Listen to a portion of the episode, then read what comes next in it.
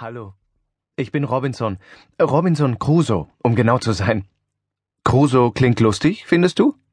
Dann wird dir erst mein richtiger Name gefallen.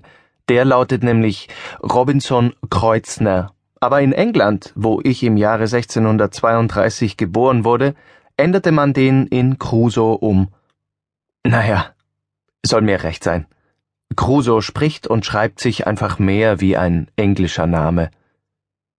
Möchtest du etwas über meine Familie erfahren? Also, der Mädchenname meiner Mutter war Robinson und mein Vater, ein angesehener Kaufmann, wurde in Bremen geboren.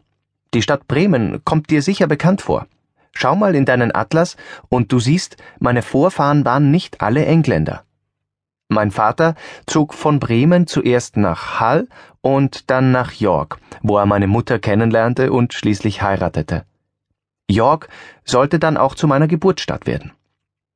Ich hatte außerdem zwei ältere Brüder. Einer der beiden, ein Oberstleutnant, kam im Krieg ums Leben, und was aus dem anderen wurde, ist mir leider nicht bekannt. Traurig. Ich weiß. Aber so etwas kommt in vielen Familien vor. Doch zurück zu mir. Schon von klein auf hatte ich einen Traum. Kennst du das, wenn man etwas unbedingt will? Mehr als alles andere auf der Welt? Mich zog es, seit ich mich erinnern kann, in die Ferne. Ich wollte auf Teufel komm raus Seemann werden. Meine Eltern waren von dieser Idee aber überhaupt nicht begeistert. Vor allem mein Vater meinte, dass ich mich damit nur in unnötige Schwierigkeiten bringen würde. Und unter uns. Er hatte damit gar nicht mal so Unrecht aber ich musste natürlich meinen Kopf durchsetzen. Und so kam es zu dem Schlamassel, von dem ich dir in diesem Buch erzählen möchte. Erste Erlebnisse auf hoher See. Eines Tages traf ich in Hull einen Freund von mir, dessen Vater ein Schiff besaß. Er fragte mich, ob ich nicht mit nach London kommen wollte, und ohne lange nachzudenken sagte ich Ja. Das tat ich, obwohl ich zu diesem Zeitpunkt ganz genau wusste, dass meine Eltern absolut gegen diese Seefahrt sein würden. So wurde ich still und heimlich zum Seemann und bereute meine Entscheidung schon kurz darauf.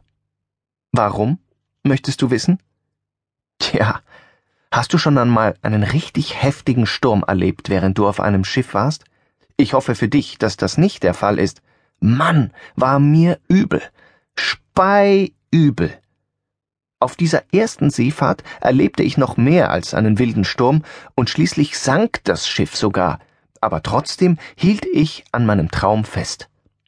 Schon wenig später heuerte ich in London als Händler auf einem anderen Schiff an, das Richtung Afrika unterwegs war. Diese Fahrt sollte noch viel dramatischer enden als die erste. Diesmal wurden wir nämlich vom Piraten überfallen. Es kam zum wilden Kampf auf hoher See, und wir mussten uns schließlich ergeben. Und das ist nicht das Ende der Geschichte, denn die Piraten brachten mich als Gefangenen nach Saleh, einen Ort in Afrika, wo ich sogar zum Sklaven wurde. Doch auch während dieser Zeit verlor ich meinen Mut nicht. Und so gelang es mir, der Sklaverei zu entfliehen. In einem kleinen Boot, gemeinsam mit Jury, einem Jungen, der ebenfalls als Sklave gehalten worden war. Gerettet wurden wir nach einer Weile von einem portugiesischen Schiff, auf dem Jury blieb